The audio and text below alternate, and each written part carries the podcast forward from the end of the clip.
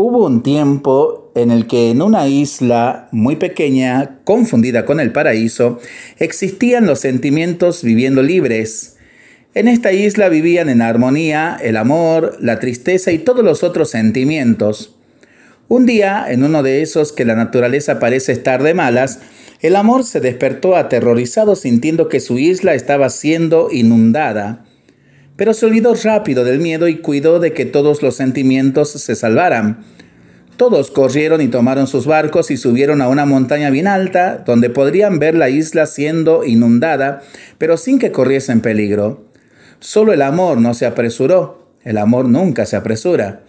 Él quería quedarse un poquito más en su isla, pero cuando se estaba casi ahogando, el amor se acordó de que no debía morir.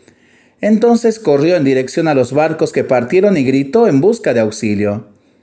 La riqueza, oyendo su grito, trató luego de responder que no podría llevarlo, ya que con el oro y con la plata que cargaba, temía que su barco se hundiera. Pasó entonces la vanidad, que también dijo que no podría ayudarlo. Una vez que el amor se hubiese ensuciado ayudando a los otros, ella, la vanidad, no soportaba la suciedad.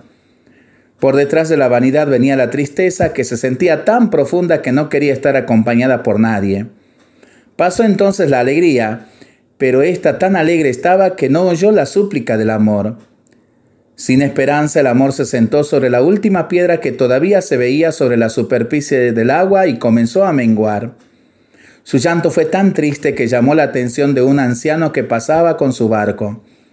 El viejito tomó al amor en sus brazos y lo llevó hacia la montaña más alta junto con los otros sentimientos. Recuperándose, el amor le preguntó a la sabiduría quién era el viejito que lo ayudó, a lo que ésta respondió, el tiempo.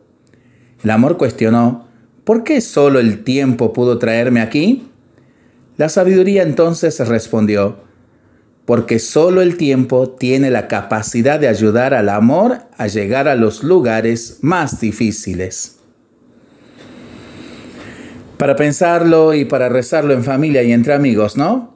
Mientras lo hacemos, pedimos al Señor su bendición para este día y para este fin de semana. Le seguimos pidiendo por el fin de la pandemia, de las guerras y por el buen tiempo para nuestras vidas, nuestros animalitos y nuestros campos.